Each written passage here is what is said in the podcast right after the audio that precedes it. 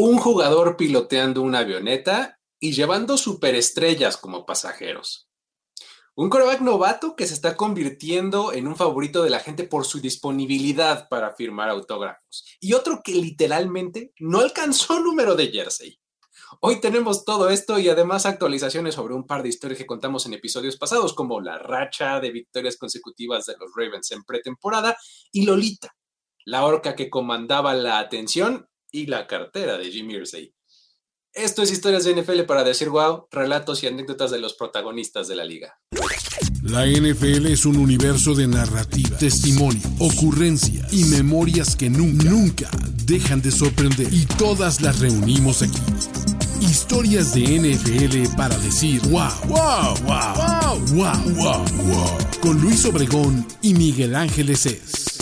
Mi querido Mike, estamos de vuelta en un episodio más de Historias de NFL para decir wow. Estamos entre la semana 2 y 3 de la pretemporada. Estamos cerquísima de que ahora sí empiecen a contar los resultados de los juegos, ¿no? ¿Cómo estás?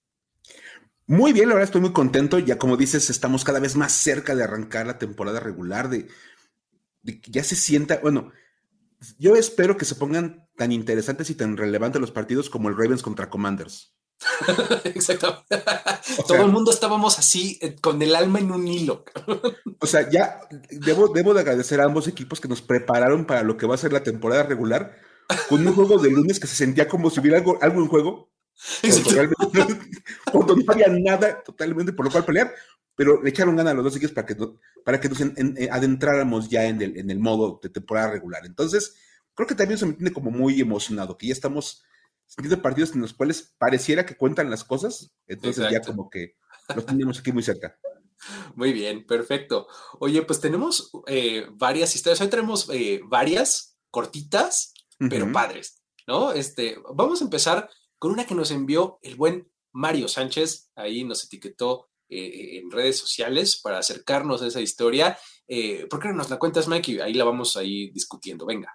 Por supuesto, porque de verdad agradecemos que nos manden las historias y que nos etiqueten, porque eso nos permite como darnos cuenta que ya también todo el mundo les está ubicando a las cosas y dicen, oye, esto es para decir wow. Muy bien, bien por todos ustedes. Bien, bien. Y vamos a platicar de cómo vamos a ir todos a volar con Brandon Cooks. Muy bien. Porque, vamos, la historia de Brandon Cooks como, como jugador profesional te podría hacer decir wow. Y hemos platicado de él en episodios anteriores. Sí, él, en sí mismo tiene, tiene toda una trayectoria que está bien interesante, es de los pocos jugadores que han sido cambiados y cambiados y cambiados y además casi no se devalúa su precio, ¿no? O sea, él, ha sido cambiado fácilmente ya en, el total como por tres o cuatro selecciones de primera ronda. Sí. O sea, es verdad es que sí es, es un tema porque pasó de los Saints y que a los Patriots y a los Rams y a los Texans y, y casi siempre por el mismo valor que el, el trade anterior, lo cual es muy interesante. Sí. Al parecer, todos esos cambios y el andar pasando de una ciudad a otra lo han hecho apreciar cada vez más los vuelos en avión. Como que, como que eso de volar es lo mío. Sí, ya estaba juntando muchas millas, ¿no? En su plan de, este, de viajero frecuente. y pues, este sábado andaban, andaban en Seattle los, los, Cowboys. Ya sabemos que ahora Brandon Cooks está en, los, en los Cowboys. Andaban en Seattle para enfrentar a los Seahawks. Y bueno, como hay equipos que por alguna razón no toman en serio la pretemporada, o sea, no son los Ravens, no sé por qué hacen eso, de no tomarla en serio, este, avisaron que los titulares no iban a ver acción en el partido y pues había que buscar en qué entretenerse. A ver, Luis, te dicen, vamos a ir a Seattle y no vas a jugar el partido. ¿Tú qué harías? Pues, vamos a Toronto. Ah, no, no sé. sí, vamos a algún lugar a pasear, a conocer. Brandon Cooks, por ejemplo, le dijo a Micah Parsons y a Stephon Gilmore, oigan, vamos a recorrer Lumenfield. Ok, ok, ok. Bueno. Desde las nubes. Ah, ok. Así de, ya sabes, problemas de primer mundo. Sí, sí, sí. ¿Cómo nos entretenemos? Pues podemos volar por encima del estadio. ¿Por qué no lo había pensado yo? Una gran opción, ¿no? es tan común hacerlo que porque no sé por qué no lo había pensado. Exacto, uno pensando en, ay, no, habrá tour de, este, de las instalaciones de Starbucks, ¿no? Ándale. Este, el lugar en donde creció Kurt Cobain, o no sé. alguna cosa así, algún lugar donde haya tocado Nirvana, que lo puedas conocer. ellos, simplemente dicen, pues mira, vamos a, vamos a volar por encima del estadio. Muy bien. Y es que resulta que Brandon Cooks es piloto certificado. Ok, ok, bien, bien. Lo cual ya es un punto para decir, wow. Sí, ya, eso ya está padre, ¿no? Ya, que digas, es piloto, ya está, está bastante interesante. y, luego utilizó su avión personal, su avionetita, ah, para llevar a Parsons y a Gilmore de paseo por el cielo de Seattle. A Micah Parsons y a Stephen Gilmore, o sea, no se agarró a los del fondo del roster, ¿eh? No, no, no, o sea, eh, así de, si voy a, ocupar mi avión, no voy a llevarme a pasear al ponter suplente. No, no, no, no, o sea, a las estrellas del equipo. Ok. El, que llegó como agente libre, así ya sabes, cotizadón, la estrella total de la defensiva. Entonces dijo, ¿a qué andamos? Bien. Y pues, ellos subieron a, redes sociales algunos videos donde estaban sobrevolando el estadio de los Seahawks. Eso, eso le cambia mucho a Stephon Gilmore el tema de la cobertura. aquí, cubriendo a los Seahawks. Exacto. Desde el aire. O sea, wow. Bien. Ahora, este, Cooks después puso ahí en, los comentarios. Dice: dejaron que los equivocados volaran. Ahora lo que tienen que hacer es dejarme volar un avión durante el himno nacional. Ándale, ándale. Bien, bien. ¿Qué dices? Pensándolo, no es para nada mala idea. no sé qué tanta diferencia hay entre pilotear una avioneta o un avión como el que traía y un F, no sé qué usan ya ahora, los F-16 o F, no sé. Tal vez estoy diciendo una tontería. No me sorprendería. Pero, mira, hagamos una cosa. yo no digo del Super Bowl porque pasan aviones militares. Ajá. Que pase en su avioneta volando, con es el himno, durante un partido de pretemporada. Exacto. Sí, así con uno de esos que traen así como publicidad así de, este, atrás de la. Ándale. de la cola del avión, así de este Go Cowboys que diga o algo así, ¿no? Tengo propuesta, Luis. Está bien nacional en el partido de pretemporada de los Cowboys, todos los suplentes ya listos para jugar, y cantan el himno, y pasa Brandon Cooks con su avioneta y dice America's Team. Ándale. How about them Cowboys? How about them Cowboys? ¡Wow! Bien. Y el estadio, pedimos que pongan su atención en el cielo del estadio para ver pasar a nuestro receptor titular, Brandon Cooks, con un mensaje para toda la Cowboy Nation. Ah, estaría buenísimo. Ya vale la pena el boleto. Muy bien. Ah, Ahí lo dejamos para que si la gente de los Dallas Cowboys quieren tomar la idea, se la regalamos. Sí, bueno, es un activo, ¿eh? Para venderlo a un patrocinador o algo, seguro. algo vas a poder hacer. Entonces, este, ahora, la gente hizo una observación bastante lógica. ¿No se supone que los jugadores no deben involucrarse en cuestiones que pongan en riesgo su salud? Digo. Pues, pues, bueno, o sea. Y tal vez volar una avioneta pues privada sea. Si te pones así como muy o sea, mira, lo puedo entender. O sea, puedo entender que no, no sea la, este, la actividad más segura que puedes estar realizando, pero, pues no sé, volar un avión no es tan, tan riesgoso, ¿no? O sea, no sé, no sé. Eh, puedo entender ambos lados de la discusión. Ahora, también hay que ser sinceros.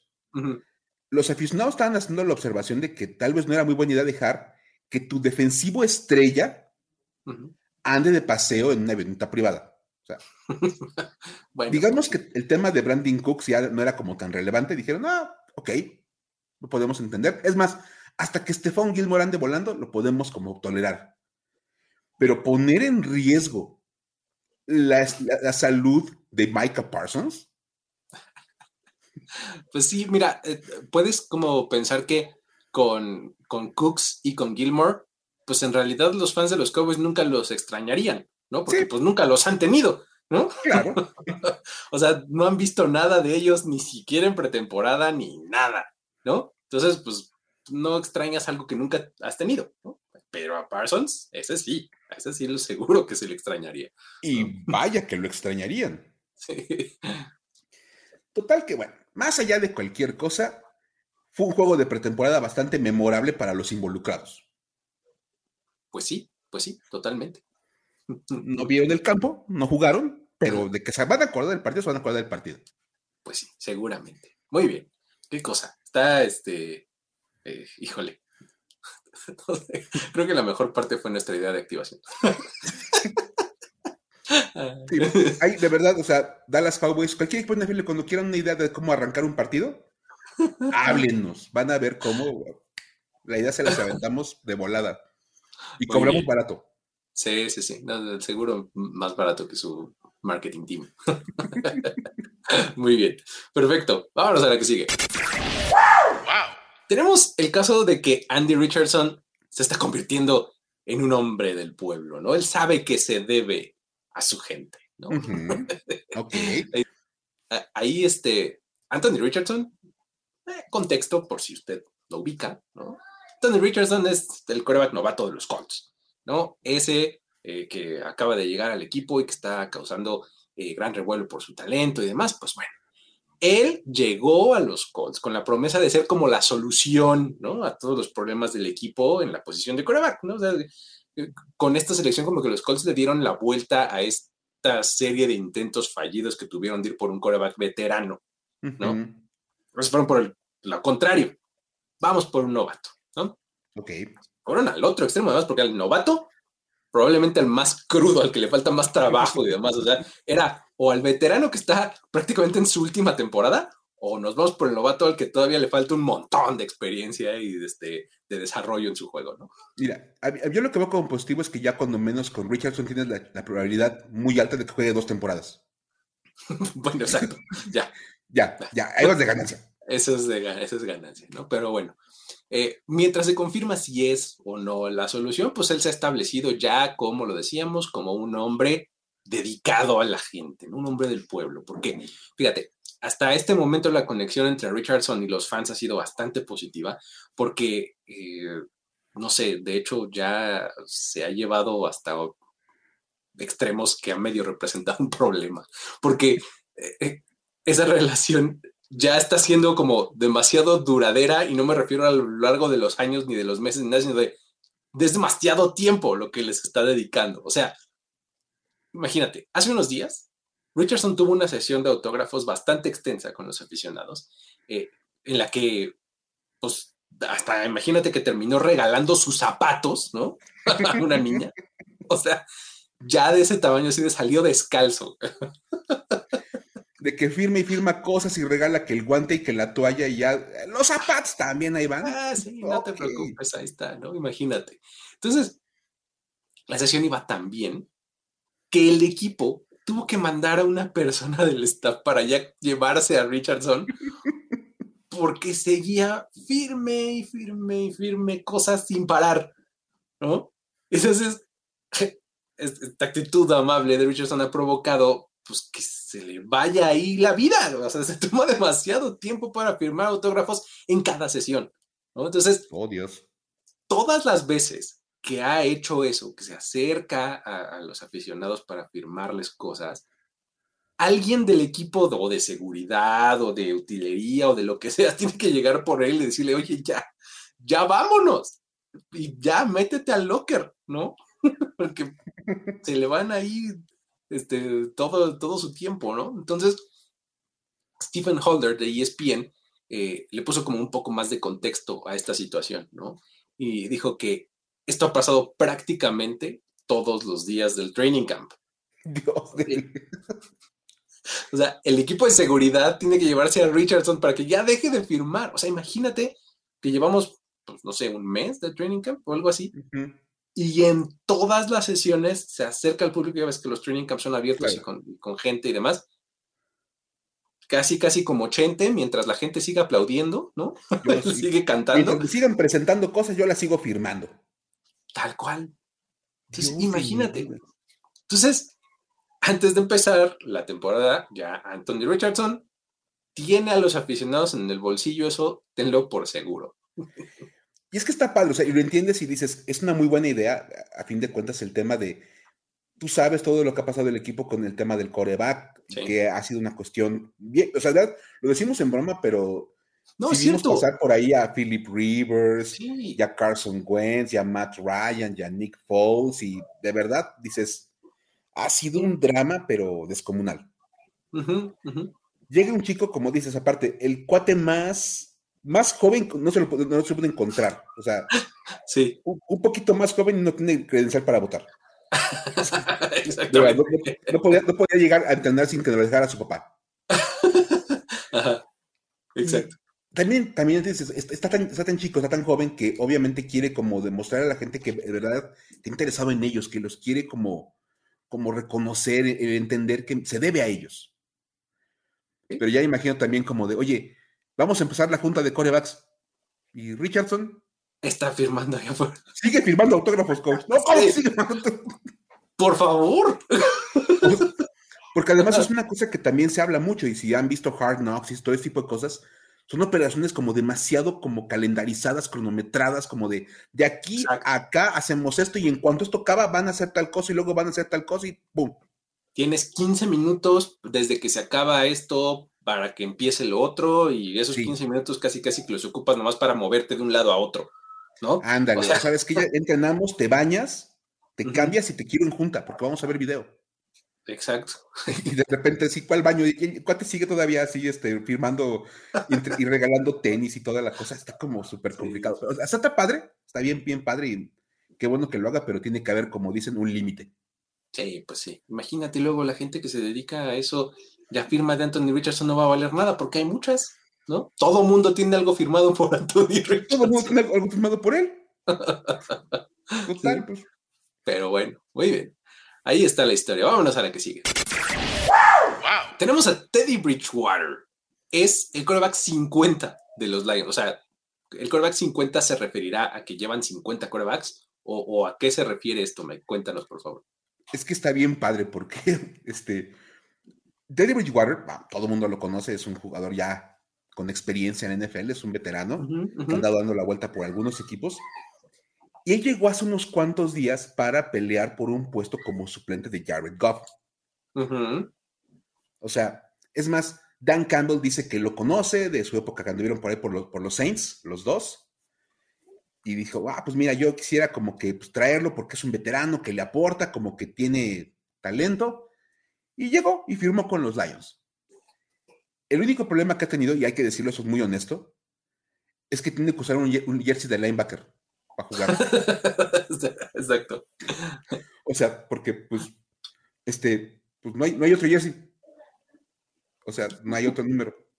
Esa es una cosa que es bien divertida, porque cuando lo anunciaron, parecía como un stunt así de, Teddy igual va a ocupar el número 50. Y tú, o sea, el cuate que quiere llamar la atención así como de, claro, algo bien raro. Y luego cuando le empieza a escarbar un poquito es, no es que de verdad no había otra cosa que pudiera utilizar.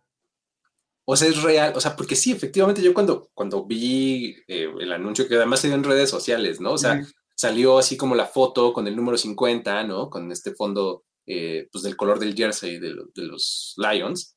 Dije, el 50. Y justo lo primero que pensé, dije, ay, qué payaso, ¿cómo el 50? ¿No? Sí, por hacerse el interesante el güey así. No, resulta que, a ver, la NFL ha expandido la, la regla de uso de números. O sea, ya de repente vemos linebackers y corners y receptores usando el número 5 y el número 4. Cosas que aún seguimos tratando de acostumbrarnos los que somos de la vieja escuela, pero pues que lo entendemos. A pesar de esa expansión de las reglas, los corebacks no tienen como mucho para dónde hacerse. O sea, la verdad es que tienen pocos números para elegir como jugadores. Y solo pueden agarrar del 0 al 19. O sea, a ver, son pocos números, pues, o sea, son, son 20.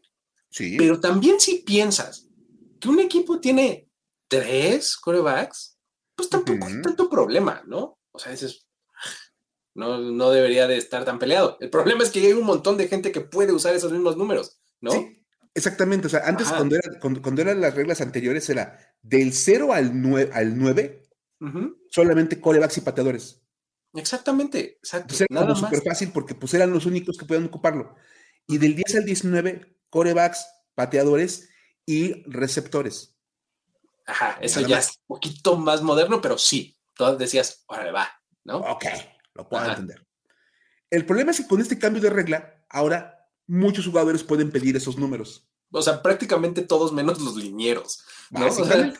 básicamente todo el mundo puede usar del 1 al 99 casi, ¿no? Pero bueno, o sea, es, una regla que tiene estas, que provoca estas complicaciones, ¿no?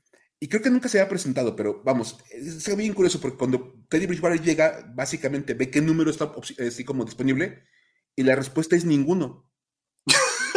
Entonces, ¿para qué me traen? ¿No? Si ni jersey me van a dar, maldita sea. Así de. Es que vas a pelear no nada más por tu lugar, vas a pelear por tu jersey. Ese sí se lo está tomando muy en serio lo de la batalla posicional. Dan Campbell, sí, o sea, hay que felicitar al visionario que es Dan Campbell. Ajá. You wanna play for the Lions? You gotta win your jersey. you gotta earn it. ¿Quieres jugar con mi equipo? Te debes de ganar tu número. Earn it. Dios de mi vida. Ajá, sí, es que, a ver, vamos a hacer un pequeño recuento, porque es, es bastante sencillo. Vamos, no había que revisar un poquito el, depth chart de los Lions y cosas por el estilo, y ahí aparece la respuesta. Número cero, Marvin Jones. Ah, que esa es novedad también, ¿no? Esta temporada se permite el cero, ¿no? Se permite. Marvin Jones lo agarró. Cero. Número uno, Cameron Sutton. Defensivo secundario. Ajá. Número dos, CJ Gardner Johnson. Defensivo secundario. Agente libre, además, que viene llegando. Ajá. El número tres es el, el, el, punter Jack Fox. Ok. Eso se vale. Está bien. Pues es el punter. Pues está bien. Es el punter. Tiene que ser un número de esos. Bien. El número cuatro es otro secundario, es Emmanuel Mosley. Ok, ajá. El número 5 es David Montgomery, también que acaba de llegar hace poquito. Un corredor, sí. Sí, un corredor. Luego, el número 6 es Ifeato Melifongu, que es un safety. Melifongu, claro, sí, sí, es cierto, número 6. Número 6. Y dijo, a ver, ya los estuve escaneando y no vi ningún número 7. Ah, es que se está retirado. ok. De hecho, está retirado desde los 40, 50 porque lo ocupaba el corredor Dodge Clark, que jugó durante los 30. Oh, wow. O sea, nunca veremos un número 7 en los Nunca van a ver un. Es más, si ustedes han visto a, un jugador número 7 de los Lions, amigos, ustedes presenciaron los inicios del NFL. sí, claro. Exacto. Sí, sí, está usted ya en edad muy avanzada. Que gracias por estar escuchando podcast, ¿no? Muy bien por ustedes. ¿No? Exacto. Muy buena actualización. Pero a ver, luego. Número 8. Josh Reynolds, receptor. Muy bien. Ajá. Número 9. Jameson Williams, receptor. Ajá. Número 10. Nate Sotfeld, coreback. Ah, ahí está el primer coreback. Muy bien. Dices, ok. Ajá. Número 11. Calif Raymond, Receptor. Ah, otro receptor. Ajá. Número 12, Hendon Hooker. Ah, novato cornerback, claro. Que está ahorita en lista de lesionados, pero que pues él, es un número. Claro. Número 13, Craig Reynolds, corredor. Otro corredor. Yo de entrada le diría, yo no puedo ver un corredor con el número 13. Quítate. Así de entrada ya todo mal. Yo no voy a aceptar que un número te salga corriendo nada más porque sí. Me niego a aceptar eso. Entonces, por favor, se quite el número. O sea, qué, qué, ofensa para Dan Marino, pero eh, en fin. Exacto. Número 14, Amon Rasen Brown. Bien, uno de los iconos de, este, de esta época del equipo, ¿no? No le podemos quitar su número. Bien. Número 15, otro receptor, Maurice Alexander. Ok. Ajá. Número 16, Jared Goff. No vamos a discutir el tema. el titular, no tiene bronca. Ok. Número 17 es el receptor Denzel Mims. Oh. Denzel Mims también que, hicieron un trade por él, de hecho. Sí, y que de hecho estaba, lastimado y lo dieron de baja, pero no hay, nadie lo reclamó en waivers y acabó en el, en el injury reserve de los Lions, pero el número sigue ocupado por él. O sea, es una cosa que dices. Ah". Ok, o sea, ahí se está viendo como una ventanita para que el 17 quede medio disponible, pero quién sabe. Todavía no. Veamos. Luego, 18 otro coreback, Adrian Martínez. Oh, ok. Ajá, bien. Y número 19, Trinity Benson, receptor. Y ya, se acabaron. O sea, Teddy Bridgewater como dicho. Es que de verdad está como de broma, así de te contrato, pero ay, que, que no tenemos número que asignarte. Así de, ¿sabes qué? No habíamos considerado que no hay número. O sea, tú disculpa, pero pues, es que no hay número. Oye, pero en mi 5 yo siempre he sido el 5, pudo haber dicho Teddy Bridgewater. Excelente punto, Luis. Qué bueno que lo mencionas, porque tú lo sabes. O sea, vamos, ¿cuál es el número de Teddy Bridgewater? El 5, totalmente, TV5. Es TV5. siempre lo ha ocupado. Ajá. Ese es su número. El problema es que, pues ya habíamos dicho, se le asignó a David Montgomery, o él lo pidió porque llegó antes que Teddy pues, Y para como estaba la lista, tampoco había como opciones para agarrar, o sea, que era de, pues este. Exacto. No, pero ¿sabes qué es lo peor? Que de seguro hay un montón en los 30, ¿no? Que son los, o los 20, que son los de los corredores normalmente. ¿no? pero el dijo que el 25 está libre y una cosa por el estilo. Entonces, al no tener ninguna opción, no tener para dónde hacerse, dijo, bueno, a ver, le ponemos un cero junto al número 5. Ok, y así fue como llegamos al 50. Así de, pues vamos a, vamos a ser muy creativos, pero muy creativos. O sea, no puede ¿qué me queda? Ajá. O sea, y entonces dijeron, a ver, chica, oye, 50 sí está disponible. Ah, sí. Sí. O sea, no tenemos un solo linebacker que quiere ocupar el número 50. No, pero todos quieren el, del, este, el 19 y el así, ¿no? Tenemos 8 receptores entre el 0 y el 19, porque, pues, Exacto. Entonces, hay que aclarar, esto es una cosa bien interesante, porque lo tuve que estar revisando y corroborando. A ver. Sí puede jugar con el número 50, pero solamente en pretemporada. Oh, ok. Las reglas de la NFL establecen que si él va a jugar en temporada regular, por ser coreback, debe tener un número entre el 0 y el 19. Si no, no puede jugar como coreback. Ok. No, pues alguien le va a tener o sea que, su número. Si, él sigue con el 50, va a acabar de linebacker. Exacto. Hay uno de dos. O alguien le da su número o él cambia de posición. Se vuelve centro o algo así. o, sea, o linebacker o algo por el estilo, porque pues, no hay otra opción. O sea, o alguien le da un número para jugar como coreback, o cambia de posición. Sí, sí, sí, totalmente. Y, si han visto a Teddy Bridgewater, parece todo menos un jugador de fútbol americano que no se acuerda. No, bueno, es súper chiquito y súper delgadito. Súper delgado. Entonces, ahora, sí hay que decirlo. La lógica nos diría que van a quedar varios números libres conforme se lleven a cabo los cortes. Vamos, hay otros cuatro corebacks en el roster. Ya de entrada, o sea, sí, o sea, no creo que se vayan a quedar con. Con cinco corebacks. Adrian Martinez. Y Nate Sutfield, vamos, si yo tuviera que pensar en qué va a pasar, se queda Jared Goff como el titular, Teddy Bridgewater como el segundo coreback, Hendon Hooker es el novato. Si lo pones en lista de lesionados, podrá estar un año ahí como guardadito. A lo mejor ocupes un tercer coreback, pudiera ser Sutfield, pudiera ser Adrian Martinez, pero uno de los dos va a quedar suelto. Sí, sí, sí. Ay, qué locura. A ver, la verdad, no, no, tengo muy claro el caso de Maurice Alexander, el receptor, que es el 15, ¿no? Este, pues como para que en vez del 50 sea el 15, o no sé. O, o, por ejemplo, si llegaran a cortar a Nate Sotfeld, pues ya 5 más 5 es el 10, ¿no? Ándale, pudiera ser como, pues es el doble de, es el doble de Teddy Bridgewater. Exactamente, tienes Teddy Bridgewater por dos, ¿no? Vamos, déjate de eso, ya, es un número con el que puede jugar de coreback. Pues sí, sí, exacto. Porque, pues si no, vamos, está súper complicado el caso y de verdad, cuando se vengan los cortes, vamos a poder decir que Teddy Bridgewater no nada más le quitó el lugar, le quitó el jersey. Sí, sí, sí. Así de, este, de hecho, por favor, vacíe su locker y pase a dejarle su jersey a Teddy Bridgewater. Porque ese número es de él. Exactamente. De preferencia lave el jersey antes de salir.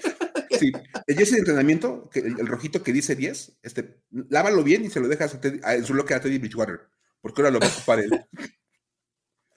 Ah, es, es, una cosa que es bien chistosa porque de verdad parecía una broma o parecía un mero capricho de Teddy, de Teddy B y no fue un dilema verdaderamente grave de no tener número. Fíjate que el, año, no sé si fue el año, no, en su año de novato, eh, este Mac Jones también traía el 50, no sé si te acuerdas, en, los entrenamientos. Para entrenar, ajá. Para entrenar usaba el jersey tal cual rojo con el número 50. ¿no? pero bueno, esa es así, como un movimiento super Belichick, ¿no? Así de, ese sí se lo toma en serio, de te tienes que ganar tu número, y, ¿no? Sí, sí, sí, o sea, y, seguramente había como tres números disponibles para él, pero pues gánatelo, o sea, de verdad. Pero con Teddy es como de, no, pues, así que en lo que conseguimos algo, agárrate este. Muy bien. Perfecto, pues ahí está, es una muy, buena anécdota y explicación de por qué Teddy Bridgewater está usando el número 50. Y ahora vámonos con otra que eh, involucra a los Giants y a los Buccaneers, unos Buccaneers que resultaron quedar pues, plantados un poco, ¿no? Este, medio, atascados allí en los pantanos de, este, de East Rutherford o algo. Así de, a ver Luis, esto que elabores, por favor. a ver, vamos a poner un poco de contexto primero. Durante la pretemporada sabemos que es cada vez más común que los equipos, antes de tener un partido entre ellos, eh, tengan como una sesión de entrenamientos conjuntos. ¿no? Ahí es donde eh, pues, aprovechan ¿no? los coaches para como darle un ritmo distinto a los entrenamientos, para que los jugadores tengan enfrentamientos con otros, este, otros rivales, otras técnicas. O sea, vamos, los entrenamientos conjuntos son cada vez más, más comunes y muy bien recibidos y muy bien vistos, ¿no? Claro. Entonces, eh, todo eso está muy bien, ¿no? Hasta que pues, los jugadores empiezan a pelear entre ellos. Es bastante común, ¿no? Este, no, no es. Eh, eso es algo que hemos visto que no es bien recibido por nadie de la liga, por nadie de los coaches. O sea, como que resalta mucho esta, este espíritu competitivo y demás, y, pero no es algo que esté como, como bien recibido y bien visto, ¿no? Entonces, el asunto es que eh, cuando eso pasa, pues las cosas a veces se ponen medio complicadas y pues entonces ahí es cuando lo aterrizamos a este caso, porque los Buccaneers viajaron esta semana pasada a New York para alistarse para su juego contra los Jets, ¿no? Eh, y pues bueno, como decíamos, pues surgió la idea de hacer estos entrenamientos en conjunto y todo, y pues bueno, todo pintaba muy bien. El problema empezó el miércoles, porque en ese, en ese solo entrenamiento hubo seis peleas. ¿Qué? Imagínate. Entonces, a ver, no, pregunto nada más, ¿qué estaban entrenando? ¿Para qué deporte? sí. Entonces, ah, bueno, eh, seis peleas solamente en, ese, en ese entrenamiento, ¿no? Y pues bueno, todas las distintas cuentas de Twitter ahí fueron ahí documentándolas y demás, señalando, que se habían puesto bastantes intensas, este, ahí las cosas muy tensas la situación.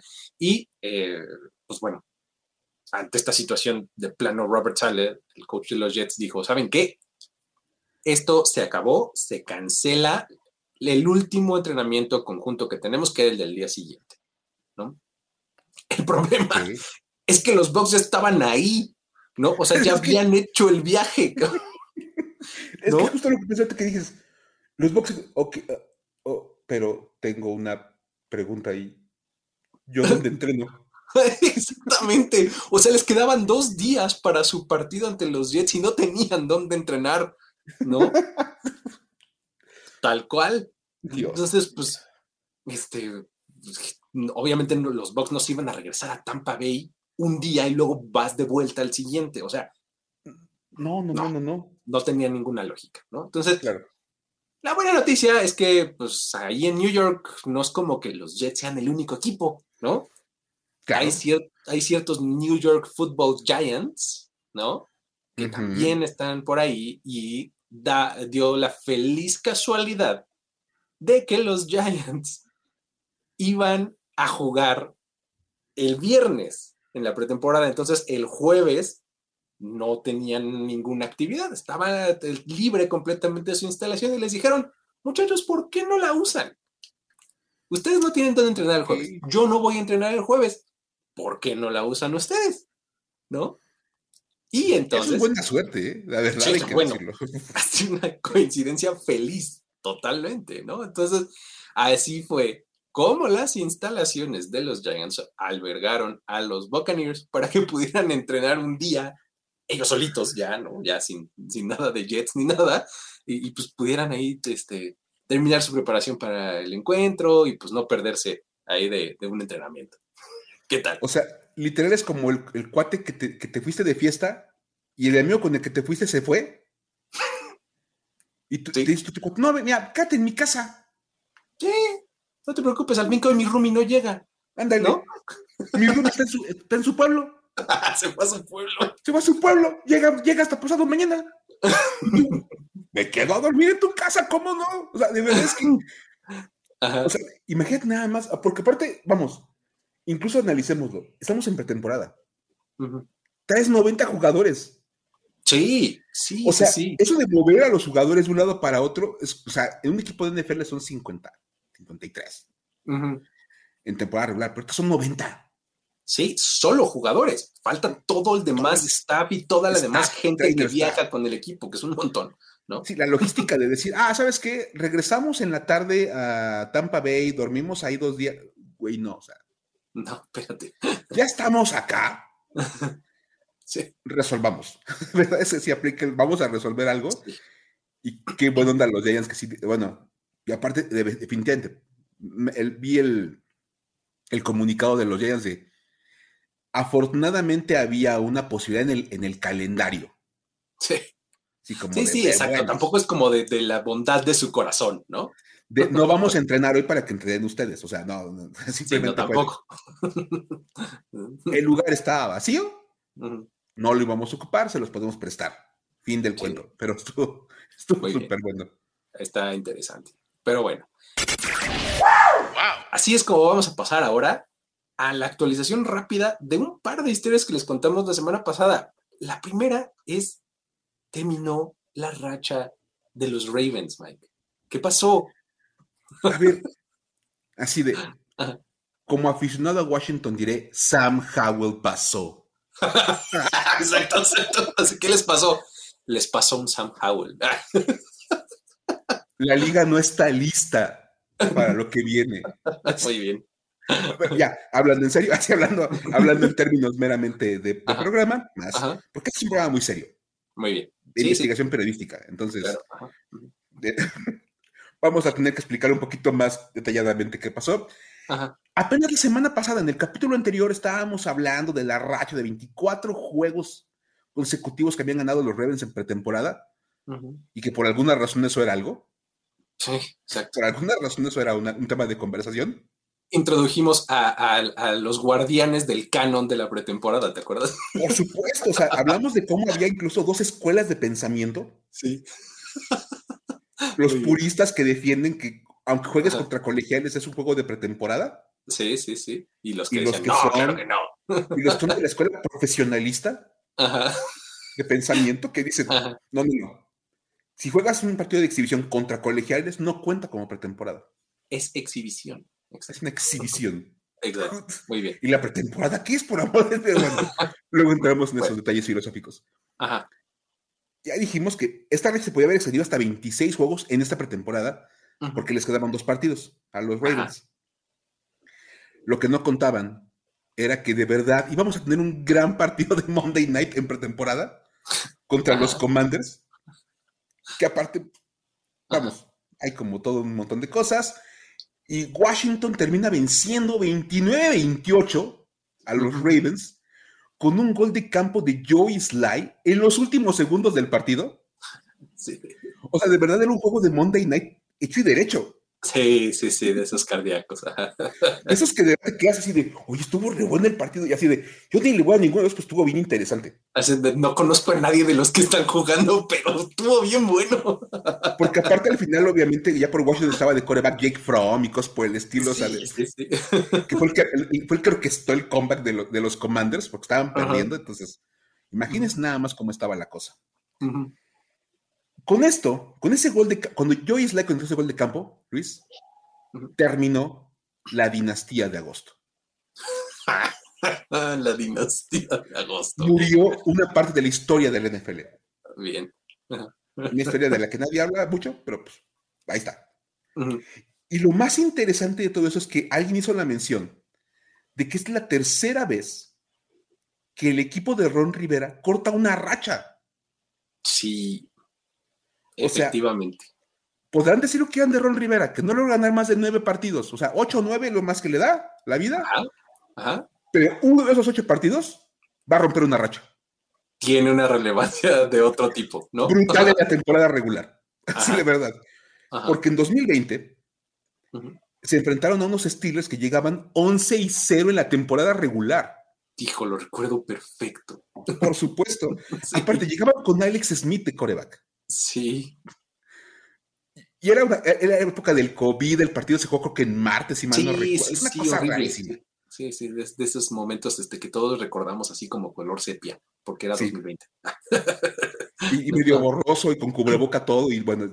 Sí, sí, sí. Es que de alguna manera el Washington Football, aparte, el Washington Football exacto, Team. El Washington, el año del Washington Football Team, exacto. El Washington Football Team venció a los invictos Steelers en lo que era el camino a esa gloriosa temporada de 7 y 9 donde ganaron la división este. exacto. Otra vez. Racha Pocos triunfos, pero uno era relevante. Bien, bien, bien. El año pasado, Luis, los Eagles llegaban 8 y 0. Era una máquina de jugar fútbol americano los Eagles. Aplastando a todos los rivales, se enfrentaban a los comandos que andaban dando tumbos. Y también fue Monday Night, ¿no? Creo. Un Monday Night. Sí, también, ¿no? Washington se convirtió en la reencarnación de los Hawks y John Riggins y le corrieron por encima la defensiva de los Eagles. Sí, sí. Una cosa rarísima y les cortaban la racha, la racha invicta que llevaban armada los higos de 8 y 0. Y ahora rompen la racha de 24 victorias consecutivas de los Ravens en pretemporada. Bien, los matarrachas, ¿no? Eso sí, de verdad, o sea, usted tiene una racha, quieren, quieren que, el, rival pierda la racha, que jueguen contra los Commanders. Ahí está. Buenísimo. Ahí está. Actualización y, agregándole un poquito, ¿no? A, la historia del lado de los Commanders. Muy bien. Ahora, tenemos también la actualización de la historia de Jim Irsay y Lolita, ¿se acuerdan esto que platicamos de la ballena y demás, no? Bueno, resulta que se ahorró ya Jim Irsay 20 millones de dólares. Porque... qué eficiente. Ah, hay que aclarar, esta eh, historia nos la mandó Eduardo Báez, ¿no? Ahí eh, pues, también por redes sociales. Y pues bueno, se trata de que esto, como para recordar rápidamente, eh, les hablamos la semana pasada de cómo Jimmy Irsay planeaba financiar el viaje de Lolita, que era la ballena que vivía, que vivía en el Miami Seaquarium, hasta Washington, ¿no? Entonces, eh, era una cosa de cruzar el país, este, pero se le iba a llevar por aire y demás, ¿no? El asunto es que la salud de Lolita ya había decaído tanto que se planeó llevarla a Seattle, este, pero pues lamentable no fue, lamentablemente no fue posible porque eh, el 18 de agosto el Seaquarium anunció que Lolita falleció por una falla renal. No me digas. Ya. Este, pues su salud ah, estaba decayendo constantemente, ¿no? En, los últimos eh, días, ¿no? Antes del deceso. Y pues bueno, pues eso, así, así fue como terminó la vida de Lolita a los 57 años de edad. PETA, ubicamos PETA, esta organización de este, pro eh, vida animal, eh, mandó un comunicado, ¿no? Lamentando este, la situación y todo esto, y pues incluso les propuso a las personas que honraran la memoria de Lolita negándose a visitar parques marinos, ¿no? Eh, claro. Ahí está. Lolita ya no necesita hacer ese viaje para cruzar todo Estados Unidos por aire siendo una ballena, y con eso Jim Mersey se ahorra 20 millones de dólares de manera simultánea a la petición de trade de Jonathan Taylor. Si, pudiera subir a 24 el ahorro, si, si cambian a Jonathan Taylor. Exactamente. Bueno, o sea, pues financieramente le está yendo bien a Jim Marcy y está ahorrando mucho dinero y pudiera ahorrar más. Pero me encanta porque aparte, es más, me acuerdo que hablamos que iba a ser un documental, iban a, contar un cineasta para grabar todo el proceso, porque toma como dos años, lógicamente toma como dos años planear un vuelo de avión de una ballena.